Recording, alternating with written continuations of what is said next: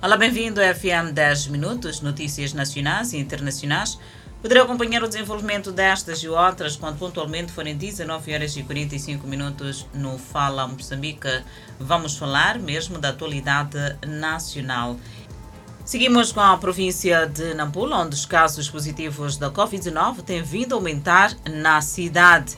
Os maiores centros urbanos daquela província têm o maior peso de casos.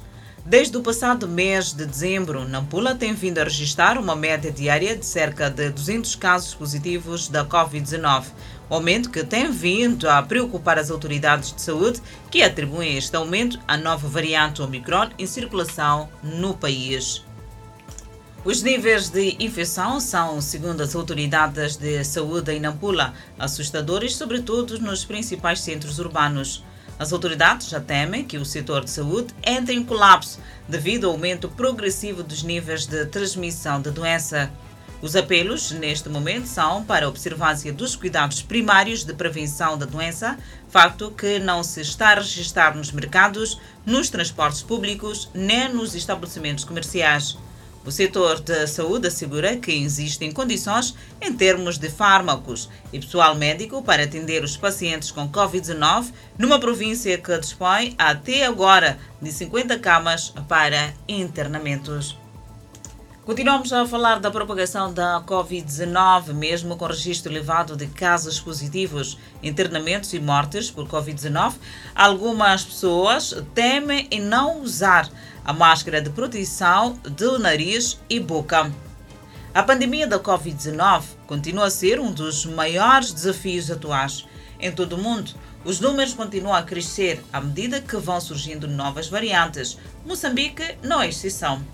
Até esta terça-feira, o país tinha registrado um cumulativo de 173.538 recuperados, 217 pessoas em acompanhamento e um total de 212.859 casos positivos e 2.099 mortes registrados desde o registro do primeiro caso em março de 2020. Isso acontece no momento em que a variante Omicron da Covid-19, descoberta em dezembro passado na vizinha África do Sul, espalha-se pelos países e apontada como responsável por várias infecções da quarta vaga. O país enfrenta atualmente a quarta vaga da Covid-19. Importa salientar que todos nós devemos fazer a nossa parte observando as medidas de proteção contra o novo coronavírus. É uma doença que tem ceifado vidas, tem feito muitas vítimas mortais, tem feito também infecções e também no que diz respeito a internamentos. Vamos reverter este cenário, cada um tem que fazer a sua parte. Seguimos com inundações, a chuva que se faz sentir um pouco por toda a cidade, província de Nampula, desde o princípio deste mês, condicionaram esta terça-feira a circulação de pessoas e viaturas nas diversas rodovias daquele ponto do país. Nampula, debaixo de chuva torrencial, circulação de pessoas e viaturas condiciona por conta uh, da temperatura. A chuva era muito esperada pelos municípios devido à crise de água, mas parece que já começou a criar desconforto. Estudantes de várias instituições de ensino, baseadas na capital da província de Nampula, tiveram seu dia perdido, porque a chuva não facilitava a movimentação de pessoas.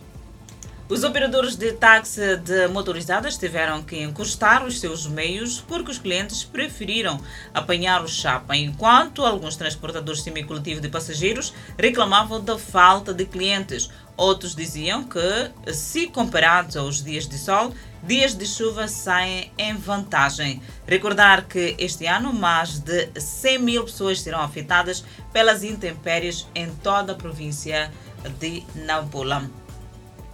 Época chuvosa, também a chuva vai descarregando um pouco por todo o país. O mesmo caso acontece na cidade de Maputo.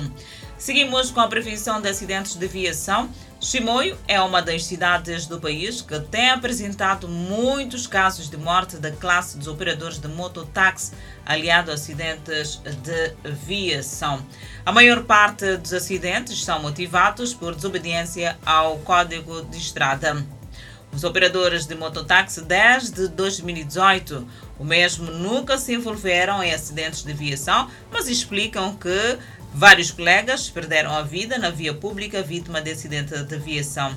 E para evitar mortes de classe, o Conselho Tático de Chimoio está a capacitar os táxis mota em matéria de domínio do Código de Estrada. A classe diz estar preparada para adquirir ferramentas de Código de Estrada na capacitação. A capacitação será ministrada pelo Conselho Tático de Chimoio, Polícia de Trazo e Inatro. Bem, haja esta formação e seguimos com a página internacional. O esforço de resgate aconteceu depois que uma tripulação do voo das operações aéreas e marítimas da Alfândega e Proteção de Fronteiras visualizou a embarcação a cerca de 40 km das Bahamas. A tripulação de Catpool Kirk forneceu dispositivos para que as pessoas que estavam a bordo do barco flutuassem, visto que o mesmo não tinha equipamentos básicos de salvação ou luzes de navegação, segundo autoridades. A Guarda Costeira rotineiramente devolve as pessoas interditadas no mar ao seu país de origem. As tripulações da Guarda Costeira já resgataram 557 haitianos três meses após o início do ano fiscal atual. Isso aumentou em relação ao ano passado, quando 1.527 haitianos foram resgatados até o final do ano. Autoridades disseram que 418 imigrantes haitianos foram resgatados em 2020, 932 em 2019, 609 em 2018 e 419 em 2017. A Europa registrou mais de 7 milhões de novos casos de Covid-19 relatados na primeira semana de 2022, mais que o dobro em um período de duas semanas, disse o diretor da Organização Mundial da Saúde na Europa, Hans Kolk, à imprensa. No entanto, as vacinas aprovadas atuais continuam a fornecer proteção e reduzir doenças graves, hospitalizações e morte, disse ele. Kirk também disse aos países que mantenham as escolas abertas. As escolas devem ser os últimos lugares a fechar e os primeiros a reabrir.